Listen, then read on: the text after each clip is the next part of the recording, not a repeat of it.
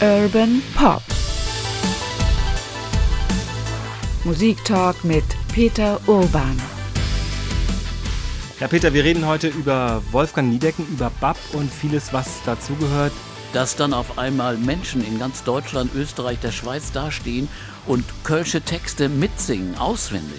Wir haben das am Anfang wirklich staunend zur Kenntnis genommen und so gesagt, okay, wenn das so ist, dann äh, ist ja super. Reden wir über Musik mit Peter Urban, Musikjournalist, langjähriger Redakteur und Moderator und für viele die Stimme der Musik über viele, viele Jahre, nicht nur im NDR Hörfunk. Hallo Peter. Hallo Oke. Ich bin Oke Bandixen, Kulturredakteur bei NDR Info. Heute reden wir über Wolfgang Niedecken, über Bab, eine der erfolgreichsten deutschen Bands auf Kölsch und das über erstaunliche 45 Jahre und mehr, über den Kopf und die Stimme Wolfgang Niedecken, der 70 Jahre alt wird. Mit dem sind wir auch gleich verbunden hier bei Urban Pop. Wolfgang Niedecken hat gerade seine beiden Teile der Autobiografie neu rausgebracht und dazu noch ein Buch über Bob Dylan, hatte gerade eine neue Platte und bevor wir reden, hören wir erstmal ein bisschen Musik von Wolfgang Niedecken und von Bach.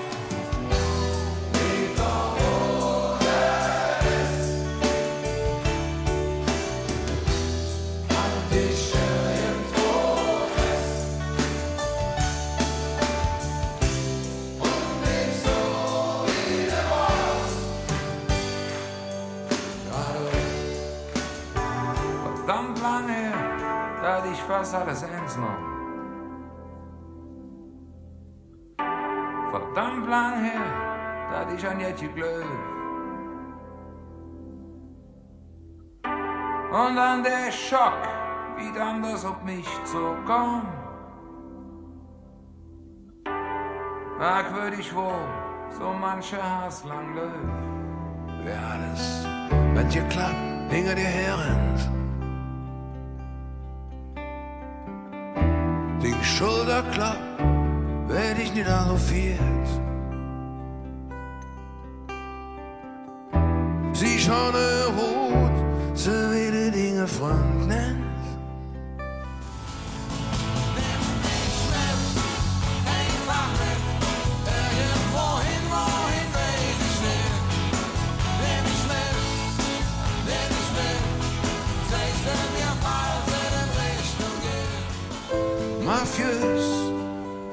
wie sie zu mir hält.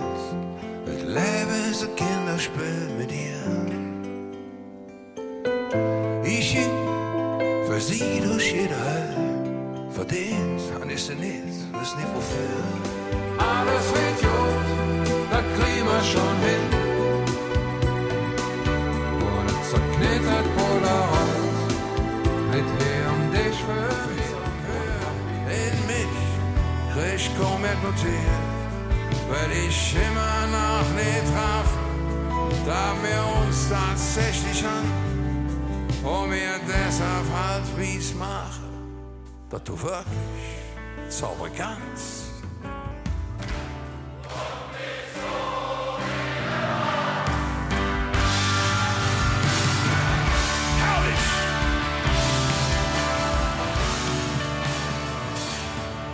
Ja, Wolfgang, schön dich hier zu hören. Äh, schön, dass du in Köln sitzt und mit uns reden kannst. Hallo. Ja, ich, ich höre euch schon eine ganze Zeit jetzt zu. Das ist ja wunderbar. Äh, wir haben schön Zeit und äh, ja.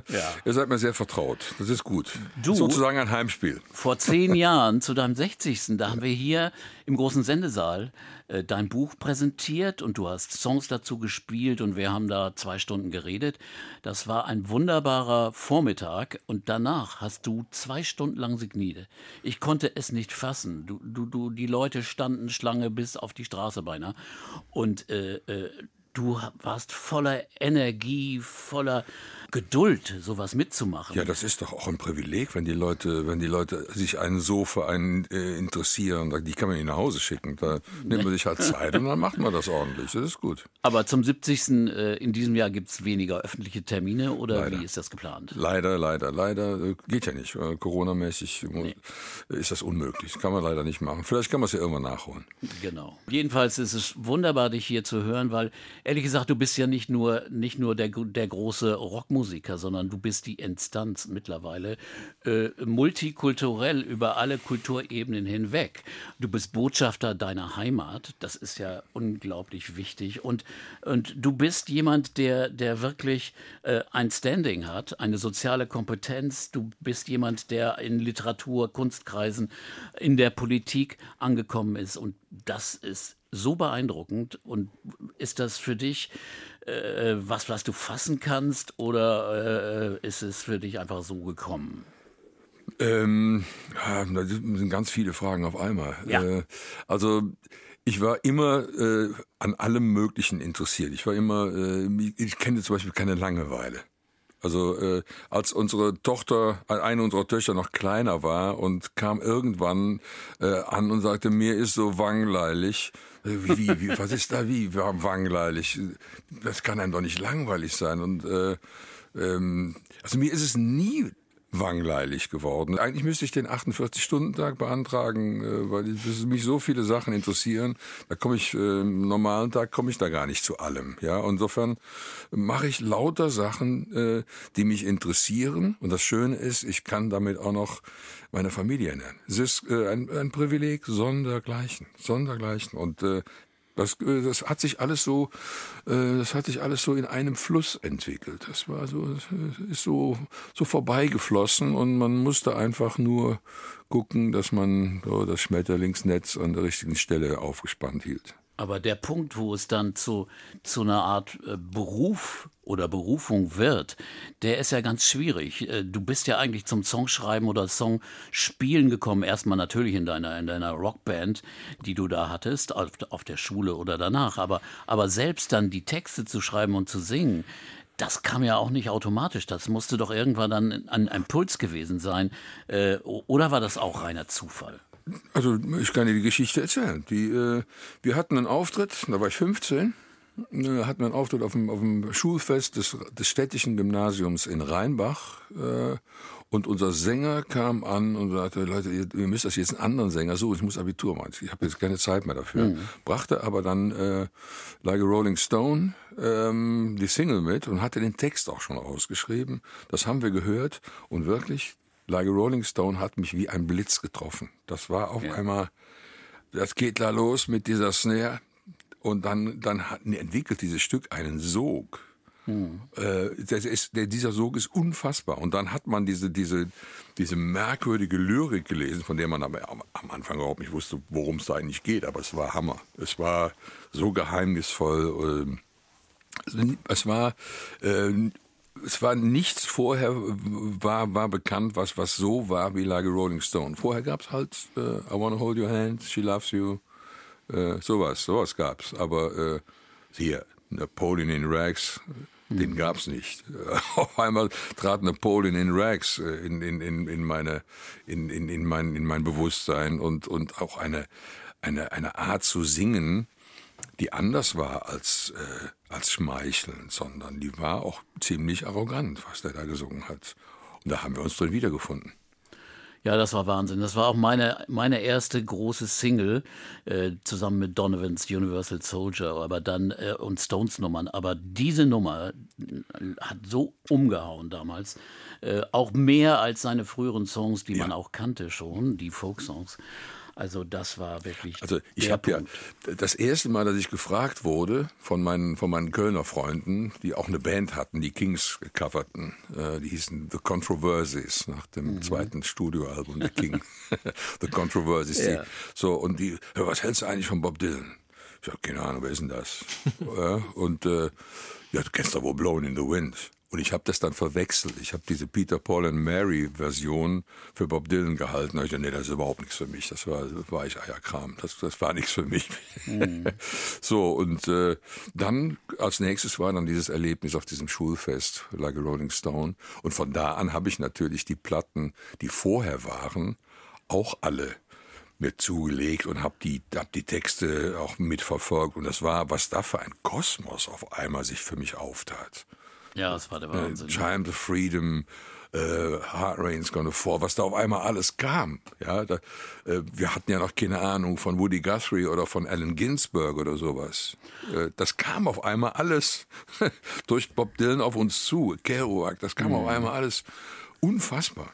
Du bist aber dann auch alleine aufgetreten, einfach in den Kneipen und und und äh, äh, da gibt's doch sogar diesen diesen Spitznamen der Kölsche Bob Dylan. Südstadt Dylan hieß Süd, das. Südstadt Dylan. Hast du denn hast du denn da die Dylan Songs gesungen oder eigene Songs äh, schon schon in Kölsch? Also wir springen jetzt um ein Jahrzehnt, ne? Da muss ist also So es war, viel. Ah, Das, ja. das, wir springen um ein, also äh, das, was ich jetzt diese diese Geschichte äh, Like a Rolling Stone Schul, Schulfest, äh, das war 66 Logisch. und wir springen jetzt Ja. äh, springen wir ins Jahr äh, 78, ja jetzt Schon so ja, lang. da, da, dazwischen war das Kunststudium, dazwischen war äh, mein Zivildienst, der ganz wichtig war.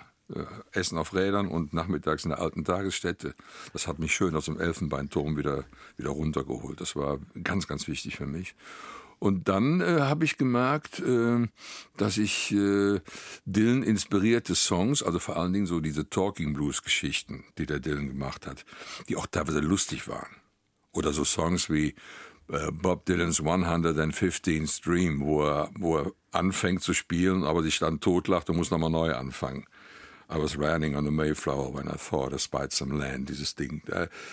Solche Sachen habe ich auf Kölsch dann, äh, also mich von inspirieren lassen, eigene Stories erfunden und habe die, äh, die in Kneipen gespielt. Und sobald ich irgendwie so eine Nummer spielte, haben die Leute gut zugehört. Sobald ich eine traurige Nummer gespielt habe, haben die Leute Bier getrunken, haben sie an der Theke rumgerungen. Und deswegen war dieses, als dann später angeboten wurde, dass ich, dass ich ein, ein Album machen sollte, äh, habe ich natürlich erstmal gesagt, wenn, dann mache ich das mit, mit, mit meiner Band. Äh, gut, dann machen wir es halt mit der Band. Und dann, äh, das waren aber, das war fast alles mein Kneipenrepertoire.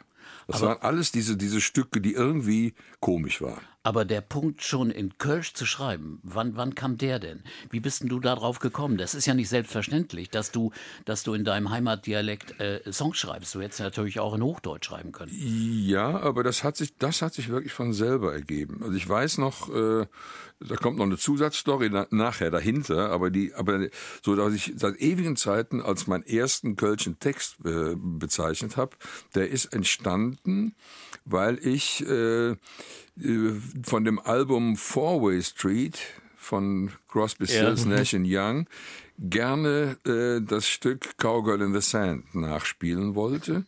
Nur ich hatte keine Kohle, mir das Album zu kaufen. Aber da habe ich das aus dem Gedächtnis. Ich wusste, es fängt mit einem Moll-Akkord an und dann kommt ein Dur-Akkord. Da habe ich also lange rumge rumgecheckt, äh, bis ich äh, dann E-Moll und, und C-Dur tausendmal hintereinander gespielt habe und dann den dritten Akkord habe ich auch noch irgendwie rausgekriegt. Aber es hat so lange gedauert, bis mein Liebeskummer auf diese zwei Akkorde geflossen sind. Und dann hatte ich das erste Stück. Das war Helfe kann ja keiner. Ach, das ist so alt. Das ist ja Das unglaublich. ist so alt. Dann, also das ist zwar erst auf dem zweiten Album, äh, aber, ja, ja, ja. Äh, Aber das ist nur alt. Das ist, das habe ich äh, 77 geschrieben. Ich glaube, Weiß es ist noch in der genau. Tat, ich glaube, so eine ganz frühe Fassung ist in der Tat auch äh, irgendwo schon mal veröffentlicht worden. Und jetzt habe ich ja in diesem, diesem jüngsten Album von dir, äh, haben wir eine, äh, liegt vor mir eine, eine große Sonderausgabe, wo auch eine Story noch zurück zu dieser Zivi-Zeit und einen Song Ja. auf, eine, auf eine alte Dame geht. Das ist dieser Song dann aus dieser Zeit oder ist er sogar noch ein Tick älter? Das ist ja ein Geburtstagslied, ne? Der, der Song ist tatsächlich der älteste Song, der älteste Kölsche Song, den ich jemals geschrieben habe. Der ist nur in Vergessenheit geraten, weil wir dieses Stück natürlich nicht mit der Band gespielt haben. Mhm. Ja. Geburtstagsständchen für eine 93-jährige Oma hat man nicht gespielt. Ja, und äh, der ist mir aber jetzt noch mal wieder begegnet in meinem Archiv und denke, Moment mal, äh, wie ging denn die Musik noch dazu? Dann habe ich das hab mal gespielt und denke, das musst du jetzt endlich mal aufnehmen. Jetzt musst du da im Alleingang aufnehmen. Ja, die Geschichte davon ist die, dass äh, also ähm, diese diese äh, angesungene Frau Hermanns äh, ihren 93. Geburtstag äh, feierte und wir haben natürlich nachmittags äh, immer mit denen auch äh, Karten gespielt, Kaffee getrunken, gemalt, gebastelt und ich habe ab und zu auch meine Gitarre mitgebracht und dann haben wir Kölsche Lieder gespielt, also Kölsche Karnevalslieder in der Regel. Und das fanden die Omas und Opas natürlich klasse. Die waren alle Native Speaker, ja.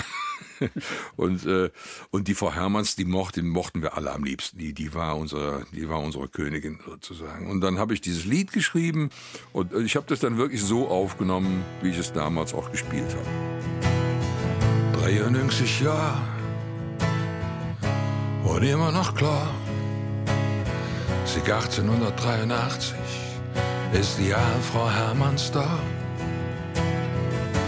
Het viel durchgemacht, nie kühn, nie große Töne, nie schwarz. Immer lustig, still fröhlich, gut gelaunt, trägt nie ihr Gesicht, Frau Hermanns. Leb Frau Hermanns. Ein Leben lang ob Tour, um Kirmes stund sie all die Jahr. In ihrer Boot wurde alles ja Treute knallfresh Luftballons zwischen Karussell und Schäßboot. Auch im Winter, wenn es kalt wird, stund sie doch vor ihrem Lade. Zwischen all der Kirmes gerade, Frau Hermanns. Nee, Frau Hermanns. Sie ist so fit, wie das nur selten jetzt. Mit 93 spielt sie Karte wie ne Profi und lädt sich nichts draus machen, wenn sie uns verliert. Was eigentlich nie passiert. Dann lach sie laut, verzählt de Krätzchen und 93 Jahre Schätzchen.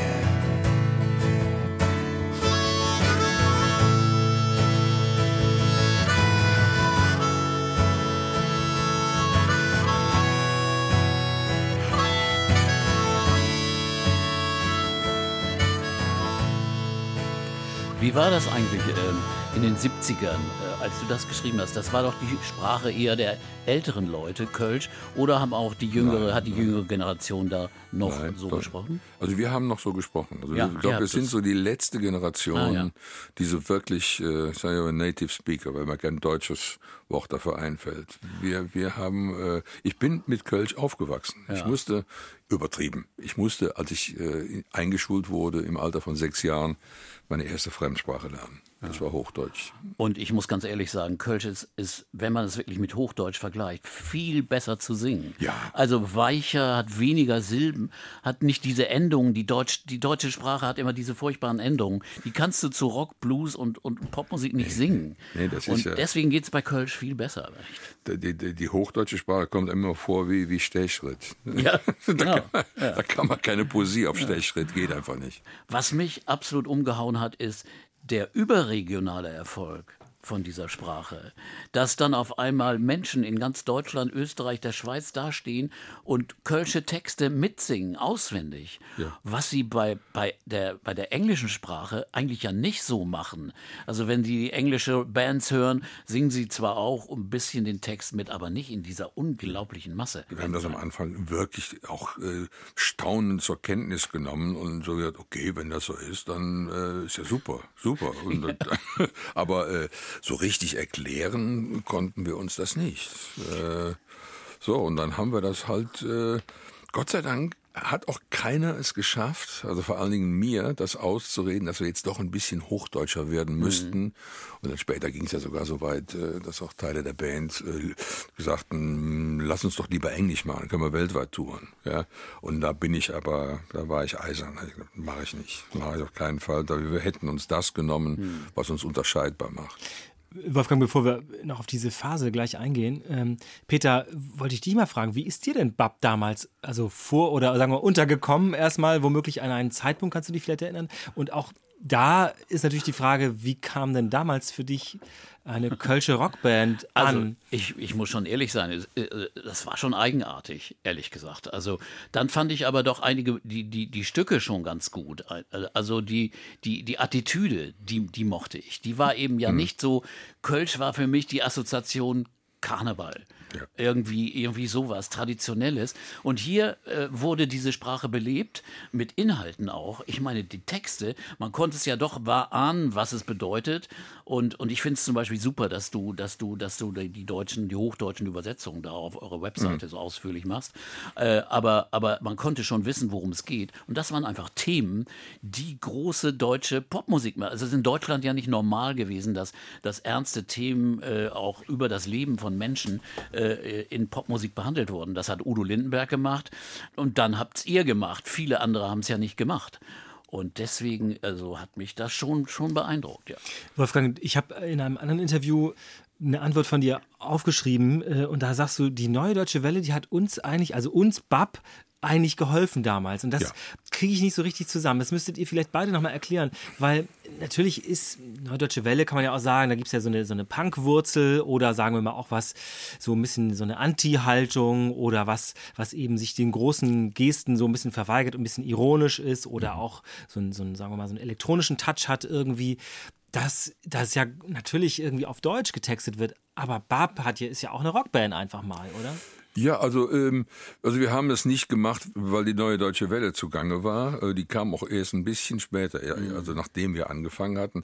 Was wir schon wussten, es gab Punk, das wussten wir schon, weil das habe ich auch, das fand ich auch großartig über. Ich weiß noch, als, als ein Freund von, von uns, äh, der in New York lebte, mit der ersten Ramones-Platte anfang, ankam, ja. haben wir uns gefreut, weil wir, das, wir haben uns dann auch wieder getraut, auch Musik zu machen, weil bis dahin waren ja die, so diese, diese, diese Bands mit, mit ganz mit, mit Mörder-Equipment, äh, mit, mit äh, Synthesizer-Klängen, wo man wo man als kleiner Rock'n'Roller mit drei Akkorden gar nicht wusste, wie das überhaupt geht. Also mhm. immer mal Pink Floyd, Emerson, Lake and Palmer, Genesis, äh, das waren die Bands, die haben wir bewundert, gar keine Frage, aber das waren wir nie in der Lage, sowas zu spielen. Das ging überhaupt nicht. Die so Ramones, die haben uns Mut gemacht. Das war einfach, okay, das kriegen wir auch irgendwie hin und das war toll. Ja. das war auch zurück wie in die 60er. Ja, den, ja, genau. Zu den Kingstones. Ja, ganz genau. Also mit dem Satz kam übrigens mhm. der Mötz an bei mir im, im, im, in meinem Atelier damals und sagte, Sie machen Sache, das hört sich ein bisschen an wie, wie früher bei den Kings. ja? mhm. Sensationell. Und äh, ja, und ähm, ich habe die Frage vergessen. Ähm. Ja, es ging, es ging Vergiss um die, die, Frage. Es ging um die Deutsche Welle, aber. Ach so, äh, Deutsche Welle. Ja, das, das, die hat uns Rückenwind gegeben. Ja. Es war Aufmerksamkeit für Deutsch gesungenes. Ach so, ja. Das, das ist, ist ja immer so, eine Zeit lang ist das großartig Deutsch singen und dann bist du wieder das allerletzte, wenn du Deutsch singst. Das geht ja so eine Wellenbewegung. Ne? Ja, ja. Und äh, da war die, die Aufmerksamkeit war da. Die war auch schon äh, vorher bei Udo, war die da. Ja. Ich weiß noch, als ich das erste Udo, die erste Udo-Platte äh, gehört habe, das erste Udo-Lied, war von seinem ersten Album, habe ich gedacht, das wäre irgendwie einer, einer von diesen DDR-Künstlern, die gezwungen sind, Deutsch zu singen. Und dann irgendwann merkt man, nee, nee, der Typ macht das anders. Das ist eine ganz andere, ein ganz anderer Dreh. Der hat also, Udo ist ja ein Gesamtkunstwerk. Also das ist ja äh, seine Lässigkeit und wie er mit den Themen umgeht, immer so schön lapidar, wunderbar. Mhm. Also ich mochte den immer. Ja. War großartig. Und äh, so, und dann kamen die neuen deutschen Welle. Leute und davon fand ich auch einige gut. Ja, aber nur Dingen, wenige, ehrlich gesagt. Also ich ne? fand äh, ideal, fand ja. ich sensationell. Genau sensationell und äh, dann. Äh, aber viele waren einfach so Blödel, Blödelbands. Ja, ne? da kann ich gar nichts mit anfangen. Das, also, gar aber wie gesagt, äh, ideal, perfekt, wunderbar. Ja. Ja, ja. Ähm, Wolfgang, wäre Bab eine Band geblieben, sagen wir mal, Liedermacher mit Band, wenn nicht äh, Klaus Häuser dazu gekommen wäre? Wir waren ganz, ganz happy, als wir den gefunden hatten und der dann wirklich unsere Sachen auch mal arrangiert hat. Äh, der auch wusste, was ein Arrangement ist. Wir wussten das ja alles nicht. Also wir waren ja wenn, wenn ich ein, Stück in G gespielt habe, dann hat der Bassist G gespielt. Ende der Durchsage. Da war keine parallele Molltonart oder irgend sowas. Das, das war äh, von Arrangements, wir hatten keine Ahnung. Wir, wir, wussten, wie man dynamisch spielen konnte, damit man das auch verstehen konnte, was ich da singe. Was aber auf der anderen Seite schon wieder, schon wieder was war, was uns im Weg stand. Wir hatten ja dieses Dilemma. Also wir wollten ja auch richtig rocken. Und wenn du leise rockst, ist das ein bisschen merkwürdig, damit der Text versteht. Also mit der Textverständlichkeit hatten wir immer Probleme. Und der Major hat natürlich tolle Riffs da reingebracht und der hat den Laden dann wirklich musikalisch übernommen. Der wusste, wie es geht. Und da bin ich total dankbar für, nach wie vor. Äh, zum Beispiel verdammt lang her. Ich meine, das Riff, das ist einfach klasse, das muss man schon sagen.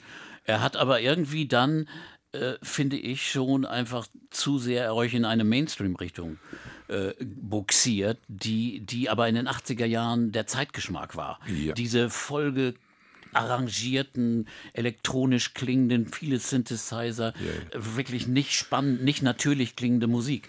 Äh, und das muss für dich manchmal schwer gewesen Das war sein. für mich sehr schwer. Also wir haben, letztendlich haben wir über 14 Jahre Tauziehen veranstaltet. Aber bei diesem Tauziehen ist auch viel, viel Gutes bei rausgekommen. Da war eine Spannung da drin, so dass wir das eine tun konnten, ohne das andere zu lassen. Manchmal ging das in die eine Richtung, dann in die andere Richtung, aber es war, war schon kräftezehrend, muss man schon wirklich sagen. Aber wir haben auch in diesen, in diesen Jahren tolle Sachen gemacht. Also immer so ein Album wie Amerika, das ist eins meiner Lieblingsalben. Das wäre ohne diese Spannung gar nicht zustande gekommen. Und äh, das ist gut. Und irgendwann, irgendwann hat er gesagt, komm, ich, das, was ich will, das kann ich mit dir nicht machen. Ich, nach der Tour höre ich auf und dann haben wir die Tour zu Ende gespielt und dann ist er ausgestiegen. Äh, und das war, war gut so. Also wir haben uns nicht gestritten, wir haben äh, also nicht in dem, in, im, im Sinne streiten wie anbrüllen oder irgendwas. Wir haben uns niemals angebrüllt oder irgendwas. Wir hatten schon mal unterschiedliche Meinungen und äh, äh, aber es ist alles okay. Wir sind fein auseinandergegangen nach einer wunderbaren Tour. Alles gut. Wolfgang, bevor wir da einhaken, würde ich mal in der Tat ein Stück aus Amerika spielen, dass wir einmal Luft holt vielleicht Ja. und dann Okay. haben wir ein bisschen Musik da drin. Okay. Für den haben sie uns gewarnt. Wieso haben wir bloß an all der Dress geglaubt?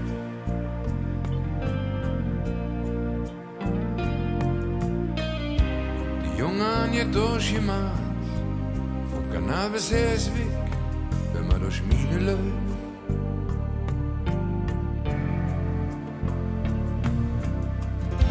Wo die herkomme ist jetzt nach. Ich schlafe jetzt noch im Gizig jenseits vom Ozean.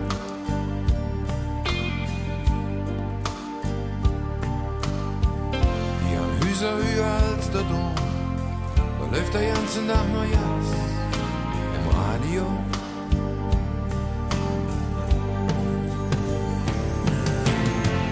Het is daar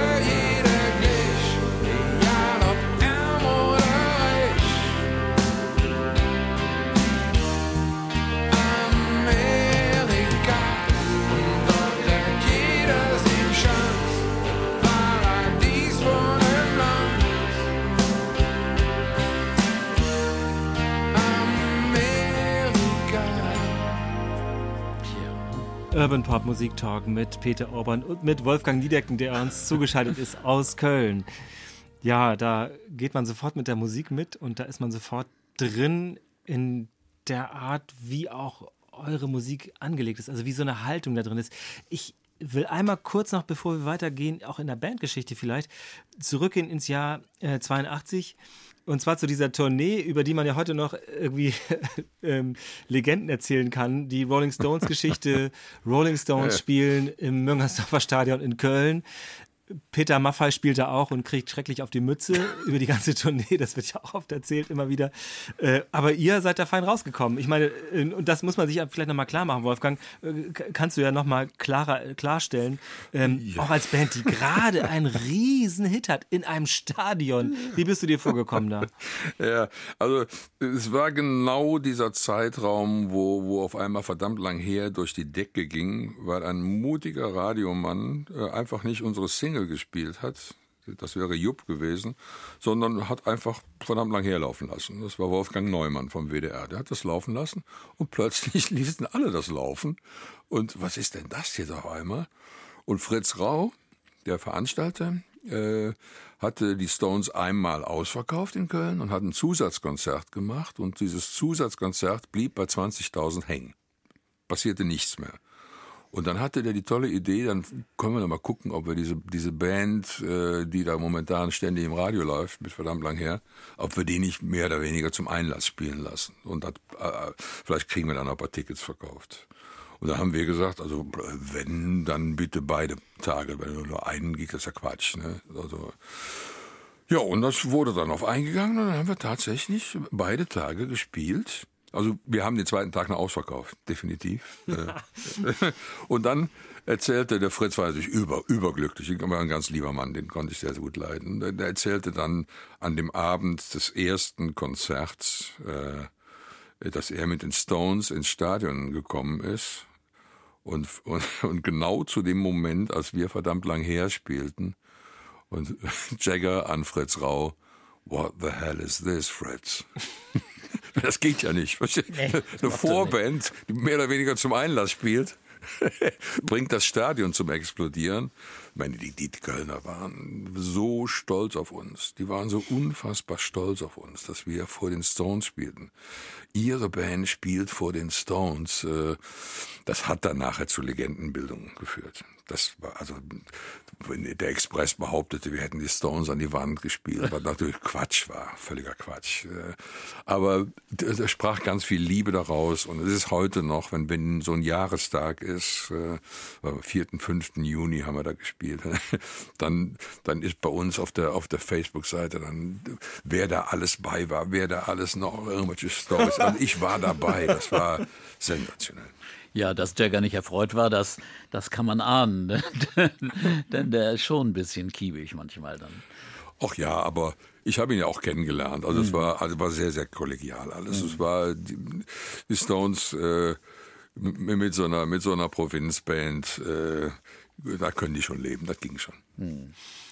Wolfgang, als diese, diese Zeit dann, ähm, wir hatten ja vor der Musik darüber kurz gesprochen, als die Zeit dann äh, kam, als die Band auch auseinanderging, als die Weichen sich stellten, oder das ist vielleicht eher eine Frage an Peter auch, ähm, wie hast du das beobachtet? Wie hast du mitbekommen, wie Bab sich weiterentwickelt hat? Man hörte immer, glaube ich, auch davon, dass es da irgendwie, ich will nicht sagen Differenzen gab, aber dass man eben um den richtigen Kurs gerungen hat irgendwie. Wie ist das gewesen? Also ich, ich war da nicht so involviert, um das genau zu wissen, aber man hat sich schon gewundert, dass also das eines der Erfolgsrezepte der Gitarrist auf einmal wegging und äh, war natürlich unsicher, was da nun passiert. Ich meine, auch für, für dich war das wahrscheinlich so, Wolfgang. Äh, das war dein Songwriting-Partner. Äh, jetzt hast du einen neuen Gitarristen gehabt, aber es ging wunderbar weiter. Ja, also diese, diese Entwicklung ging ja an mit dem Album, was übrigens mein, mein Lieblingsalbum aus der Vorzeit ist, mit dem Album äh, Zwischen Salzburg und Bier. Ja. Das hat nicht so viel verkauft wie die beiden Vorgängeralben. Einfach weil es ein bisschen sperriger war äh, und weil, äh, ja, es war nicht radiotauglich, kann man nicht sagen. Also das mhm. war Salzberg und Bier ist ein tolles Album. Und dann machten sich natürlich eine Fraktion dieser Band, machte sich Gedanken, woran liegt denn das? Wie, was, wie können wir das dann wieder zurückholen? Also das, man muss äh, dazu sagen, also es ist immer noch über Platin gegangen, also über 500.000 schon, ja. Es war halt nur nicht mehr Doppelplatin. Also man ist, man wird dann irgendwann, kriegt man halt den Hals nicht voll. Ne? So, und äh, ich war aber happy mit dem Album, total happy. Und dann das nächste Album äh, haben wir dann in, in München aufgenommen äh, mit Mack als Produzenten, der ganz viel mit Queen und Freddie Mercury gearbeitet ja. hat. Und der hat dann letztendlich äh, auf Bestreben der anderen Fraktion das Album so produziert, ähm, ja, wie Queen. Und ich bin kein Freedom Mercury, ich bin kein Caruso, ich, das ist nicht meine, meine Heimat. Da, da, da finde ich mich eigentlich nicht drin zurecht. Das war also, das hat auch kaum einer irgendwie auf dem Album gespielt, äh, außer Major und vielleicht unserem damaligen Keyboarder. Ansonsten war das alles Maschine oder Studiomusiker. Das, war, das war schon bitter. Das was da, also die Zeit in München bei Allmänner, das Allmänner Allglatt Album, das war eine, eine, für mich und für, für, für, für meine Fraktion ja, eine sehr bittere Erfahrung. Das war ganz, ganz bitter. Ist das einer der Gründe, warum du dann das, das Soloalbum gemacht ja. hast? Es war unfassbar viel Material da. Mhm. Und das wäre eigentlich Material gewesen für ein Doppelalbum. Aber es äh, der anderen Fraktion gefiel das alles nicht, was ich da getextet hat. Die sind eindeutig in Richtung Radiotauglichkeit gelaufen. Und ich kam in einem Stück an wie nie mit Algebra. Ja, wunderbar. Ja, mhm. und äh, andere Stücke auch auf diesem auf diesem Soloalbum dann, äh, die die eigentlich auf das auf das reguläre Studioalbum gehört hätten. Und dann irgendwann sagte der und dachte der Baloo, also unser damaliger Manager, sagte, aber mach doch dann Soloalbum raus, weil der spürte auch, dass mein Selbstbewusstsein angekratzt war. Aber was willst du mit einem, mit einem Sänger, dessen Selbstbewusstsein angekratzt ist? Wie soll der die Band durchs Nadelöhr bringen? Hm. Und äh, dann habe ich mir äh, Leute zusammengesucht, jetzt nicht irgendwie in der in der in der Oberliga, sondern äh, Leute, die ich gut kannte, denen ich vertraute. Und dann haben wir dieses Album wirklich erspielt, so wie ich denke, wie es eigentlich für eine Rockband geht. Man mhm. erspielt sich das. Ja? Und äh, Ja, dann wurde das auch noch ein Erfolg. Dann hatten wir auch noch einen Hit darauf. Madetiot war dann äh, ein richtiger Radiohit, obwohl wir das gar nicht vorhatten. Aber mein Selbstbewusstsein war wieder da. Und es war auch, äh, ich habe halt mal Miau gesagt. Ich habe halt mal gesagt, pass auf, äh, so. Geht, geht auch ohne so, ja. Ja, äh, und mhm. äh, ja, und dann haben wir, haben wir schön, äh, mit, mit, haben wir schön auch aus meinem Soloalbum auch lernen können mit Bab. Mhm. Ich habe bei keinem einzigen mhm. Soloalbum gedacht, jetzt mache ich mich vom Acker. Es war, also Bab ist ja mein Baby. Aber Warum wenn man, soll ich mich da vom Acker machen? Aber man merkt schon, wenn du äh, die Soloalben anhörst und auch in späterer Zeit, auch deine heutige Bab-Besetzung anhörst, dass das eigentlich die Musik ist, wo du dich wohlfühlst. Also mehr naturgemachte ja, Musik, ja, ja, die, die mehr eben äh, Amerikaner ist und, und nicht so sehr gerader äh, Mainstream-Rock ist. Und das ist deutlich zu spüren und äh, das ist auch wunderschön, dass du das jetzt so auch in, in Bab integriert hast. Ja, also, ist wunderbar. Also wir haben ja viele Wandlungen und äh, Häutungen und alles Mögliche gemacht, aber ich bin immer immer eigentlich diesem Ziel gefolgt und das Ganze natürlich nicht mit jeder Mannschaft machen. Deswegen bin ich auch so froh, dass wir damals dann die Anne in die Band geholt haben, die Multi-Instrumentalistin, die mir aufgefallen ist, äh, weil die Geige spielen konnte, so wie man das bei, bei Bob Dylan auf dem Album Desire, da haben wir uns durch kennengelernt und dann irgendwann ist ihr Mann dann auch zu Bob gekommen äh, als nächster Gitarrist. Und die beiden sind mittlerweile die Musical Directors der Band und äh, arbeiten so songdienlich, wie ich mir das immer gewünscht habe. Da drängt sich keiner nach vorne. Das Wichtigste ist der Song. Und da muss man jetzt nicht so tun, als wenn wir die Kölschen Foo Fighters wären oder was, wo auch noch irgendeiner was mitbrüllt oder so, sondern es geht um den Song. Mhm. Und äh, das, das kann ich mal eben gleich dazwischenfügen. Du hast unter anderem eines meiner Lieblingslieder geschrieben. Mittlerweile Josephine ist für mich. Also ich habe es im Radio gespielt in meiner Sendung und habe hm. gesagt, verdammt nochmal, warum konnte ich nicht so ein großartiges Lied über meine Tochter schreiben. Also unfassbar. Ja, noch als Prinzessin, Bibi Langstrumpf oder Fee. Gaukel mit einer Zahnspange, hieß gerade Füße im Schnee. Oma Sommerspaß und ihr lispelt hast du auch. Die Und ging öfters mit dir durch. Schlagfertig und rotzfrech, an der Knie. Ja, ihn jetzt für immer, langweilig wurde nie. Ob die große Schwester, hast du notfalls abgepasst. Hier war wie Pech und Schwefel, unverträumt, bis abgekratzt. Josie, sorry, mittlerweile Josephine, Benson, wunderschöne Frau. Kind der Liebe, das weiß ich ganz genau. Josie, mittlerweile Josephine. Musik von Wolfgang Niedecken bei Urban Pop Musik Talk mit Peter Obern und großartigerweise mit Wolfgang Niedecken, mit dem wir in Köln verbunden sind. Wolfgang, würdest du sagen, dass dieser Bezug zur Familie, der zieht sich ja äh, durch viele Songs durch. Jetzt hast du auch ein richtiges Familienalbum gemacht, aber dieses hm, Zurückgucken will ich gar nicht unbedingt sagen, sondern dieses sich selbst hm, vergewissern, wo komme ich eigentlich her? Äh, was, aus welchen Bestandteilen äh, setze ich mich als Person eigentlich zusammen? Gehört das so zu deinen Songs dazu? Das gehört zu meiner Person, weil ich habe mich meiner Familie immer sehr verbunden gefühlt.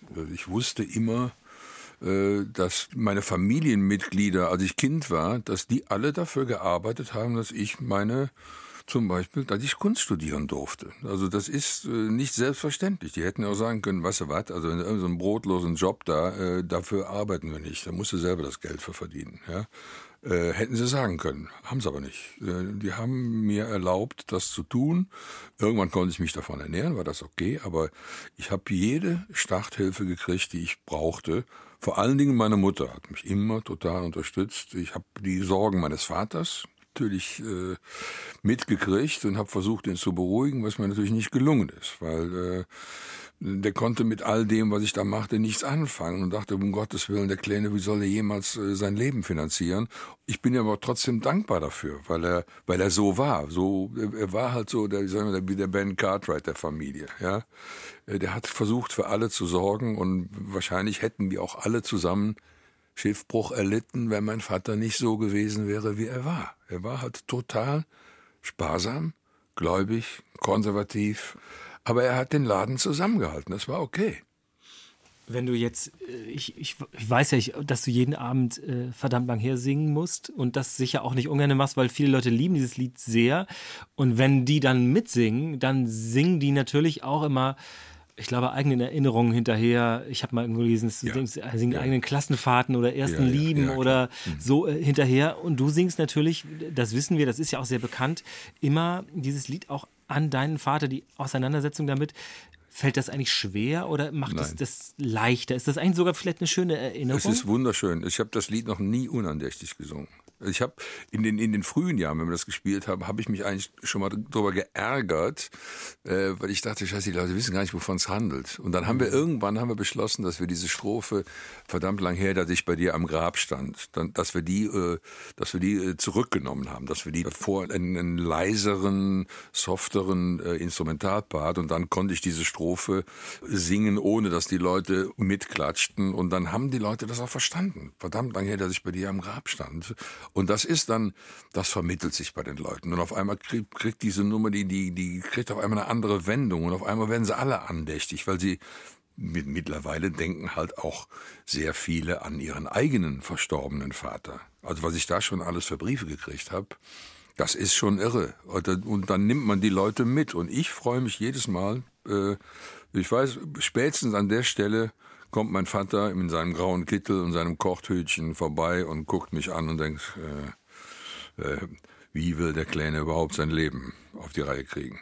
So, aber mittlerweile, aber er ist ja so gläubig, wahrscheinlich sitzt er mittlerweile oben neben dem Chef auf der Wolke und denkt, naja, scheint ja gut gegangen zu sein. aber nicht bei Wölki. Nein. Nee, nee, der Chef ist der ganz große Chef. ja. Der mit dem langen Bart. Genau. ist, Peter, ist so eine Haltung, ist so eine klare Haltung, ist das auch so ein Erfolgsrezept, würdest du sagen, von, äh, von Bab immer gewesen? Dass man, ja. sagte, man wusste immer, wofür das steht. Also äh, Wolfgangs Qualität ist eben diese Glaubwürdigkeit, dass du merkst, hier ist jemand, der schreibt ehrlich, authentisch, der schreibt über die Dinge, die er erlebt hat, aber nicht nur, du kannst ja nicht ständig nur nein. autobiografisch schreiben. Nein, nein, nein. Also ist bei den meisten meisten Stück ist ein kleiner autobiografischer Anteil drin, äh, den ich aber dann weiterspinne. Also wenn mir das alles wirklich passiert wäre, mein lieber Mann. aber äh, ein, ein, bisschen, irgendwo ist immer in meinem eigenen mhm. Erleben äh, so ein, ist irgendwas, was einen auf die Spur bringt. Aber du hast eine unglaubliche Palette von von, von Themen, die, die ist sehr, sehr beeindruckend.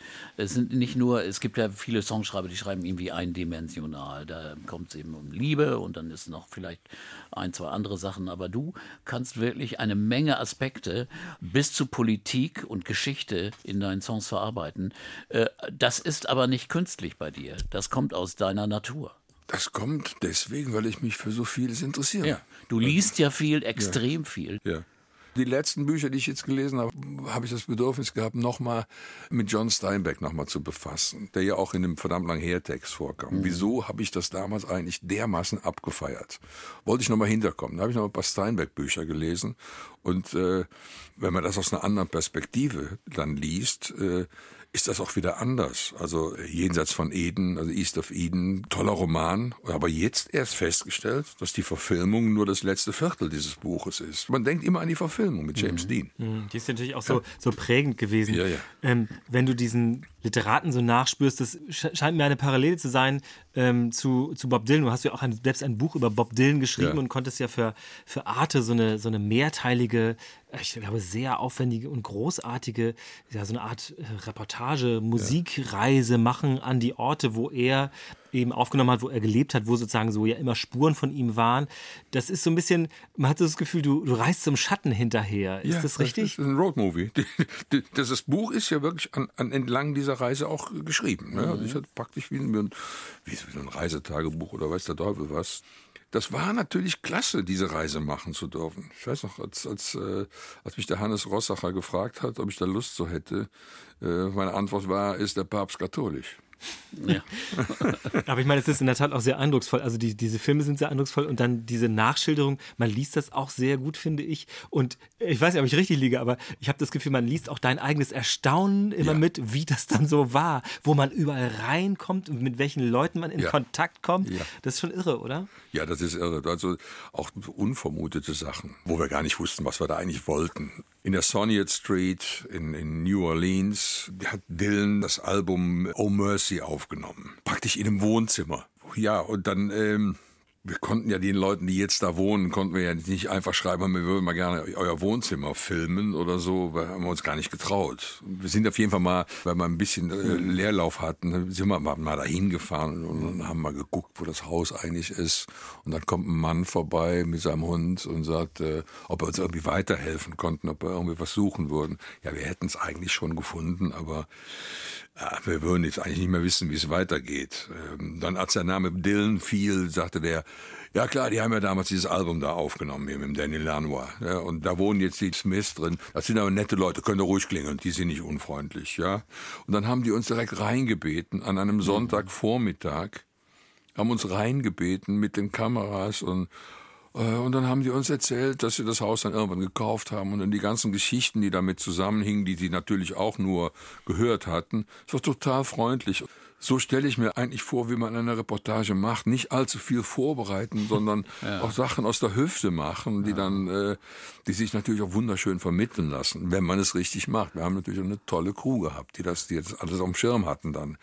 Äh, ich habe also, als wir da standen, habe ich gedacht, hoffentlich haben die die Kamera auf dem Schirm, hoffentlich haben die den Ton ja. auf dem Schirm. Das werden wir ja niemals zweimal machen können. So, solche Geschichten haben wir öfter gehabt. Das war toll. Aber du hattest ja sowieso, diese Dylan-Verbindung war ja dein ganzes Leben praktisch äh, präsent. Du hattest ja nun auch das Album Leopardefell aufgenommen mit Dylan-Coverversionen äh, und äh, wunder wirklich sehr, sehr gute Texte. Also du meinst ja selbst, dass damals bei Like a Rolling Stone ist dir die deutsche Übersetzung nicht so gelungen. Ja, das war aber, so. aber die anderen, muss ich hier sagen, also die auf Leopardefell sind wirklich klasse. Also also die erwischen auch genau das Thema und dieses Feeling, das Dylan da äußert. Also ich habe ähm, zu der Zeit, als ich diese Texte geschrieben habe, habe ich überhaupt nicht dran gedacht, dass ich die jemals irgendwo jemandem hm. vorspielen würde. Dieses Album haben wir aufgenommen äh, nach der Bab-Tour äh, Pick Sibbe, hm. wo wir am, im, am Ende der Tour wieder richtig gut zusammengewachsen waren. Ich habe gesagt, ey, jetzt in dem Zustand müssten wir eigentlich ein Album aufnehmen. Da sagt der Major, ja, mit was für Material denn? Ich sage, ja, jede, jede Menge Dylan-Songs rumliegen, die könnten wir mal gucken, ob wir die hinkriegen. Ja, dann haben wir, äh, dann haben wir dann geprobt, eine Woche oder zwei, und die wurden aber immer schlechter. Die Versionen wurden immer schlechter, weil das wurde auf einmal wieder das alles so, nicht, so nee. es war auf einmal, das hörte sich auf einmal alles an wie Nothing Compares to You, irgendwie, äh, es war alles, das war nichts mehr. Und dann waren sie alle resigniert, und dann sagte der Major, was ich sehr nett fand, sagte er mal, du hast doch noch einen Vertrag für ein Soloalbum, mach doch da noch ein Soloalbum von. Hm. Das war seine Idee. Aber das ist, muss doch extrem schwierig sein. Ich meine, denen, denen muss doch klar gewesen sein, dass du, du bist das Zentrum der Band. Du bist die Figur, die vorne steht, ja. die die Songs schreibt. Also musst du auch mehr Sagen haben. Ja, das war, das war schon schwer. Das war auch ja. für mich schwer. Ja. Weil ich, im Endeffekt, als der Major dann ausgestiegen ist, das war auch für mich schwer zu ertragen, weil ich merkte, scheiße, die glauben nicht mehr an mich. Hm. Da sind ja welche andere auch noch ausgestiegen. Also dieses, dieses Gefühl, scheiße, die glauben nicht mehr an mich, aber Gott sei Dank habe ich an mich geglaubt. Hm. Und ich war zu dem Zeitpunkt dann, äh, ich wusste, wen ich dann fragen würde, der da weiter mitmachen würde. Äh, und äh, dann haben wir das Ding äh, wieder in die Spur gekriegt und irgendwann hm. war das auch zu Ende. Und äh, ich brauchte schon ein paar Stehaufmenschenqualitäten. Hm. Wird man da mit den Jahren irgendwie gelassener? Ich meine, du guckst jetzt auch auf so viele Jahre mit einer Band oder mit verschiedenen Formationen zurück, dass man denkt, ach, das geht schon irgendwie weiter und da kenne ich noch ja. Leute? Oder wird man da so ein bisschen gelassener oder denkt man irgendwann wirklich, oh, ich glaube, jetzt wird es ein bisschen knapp hier? Also es gab Phasen, wo ich gedacht habe, oh Gott, warum tue ich mir das eigentlich alles an? Äh, wo ich auch wirklich entmutigt war. Aber Gott sei Dank ging dann auch immer die Sonne wieder auf und dann äh, hm. ging es dann irgendwie weiter. Vor allen Dingen habe ich immer wieder Leute gefunden, äh, die bereit waren, mit mir am, am gleichen Strang zu ziehen und äh, weil ich muss auch sagen, ich bin eigentlich, äh, ich bin kein Chef. Ich, ich habe überhaupt keinen Bock auf Chef sein. Mhm. Äh, der Helmut Kuminga, der Gitarrist, der nach Major kam, der hat äh, in einer Dokumentation zu meinem 60. hat er damals auf die Frage, äh, ob ich denn ein Alpha-Tier wäre, hat er was wunderbar Poetisches gesagt. Er sagte, ja, ja, schon, aber ein kuschelweiches Alpha-Tier. Hätte ich ihn küssen können. Für.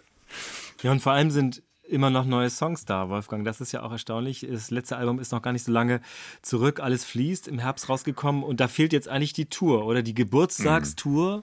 Wir hoffen, dass sie stattfinden kann. Hast du da konkrete Pläne?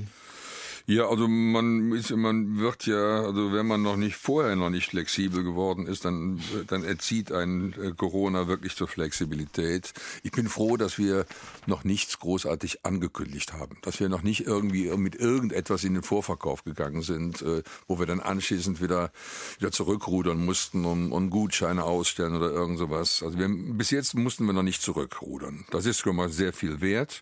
Ähm, Jetzt haben wir also, der aktuelle Stand ist der, dass wir genau ein Jahr später meinen 70a Geburtstag feiern mhm. in der Köln Arena, also in der Lanxess Arena und äh, dann anschließend auf Tour gehen. Das ist jetzt momentan der Plan. Unser Tourveranstalter hat ein gutes Routing erarbeitet äh, wo man äh, dann eben auch jetzt nicht in, in Flensburg anfängt und dann der nächste Gig ist in Salzburg und dann fährt man nach mhm. Dresden mhm. und dann nach Saarbrücken. Also da, ein gutes Routing muss ja gut vorbereitet werden und wir wissen ja, sobald das, sobald man wieder spielen kann, mhm. werden sie alle auf der Straße sein. Da wirst du auch ein Gerangel haben um die um die um die Hallen. Ähm, ja, das sicher. wird, da wird schon schwer. Ich denke, die, ich denke, die Stadien sind schon lange gebucht. Ja. Da werden Springsteen und Stones und, und, ja. und weiß der Geier spielen. Äh, so. Und dann bist du notgedrungen, gezwungen, Claims abzustecken.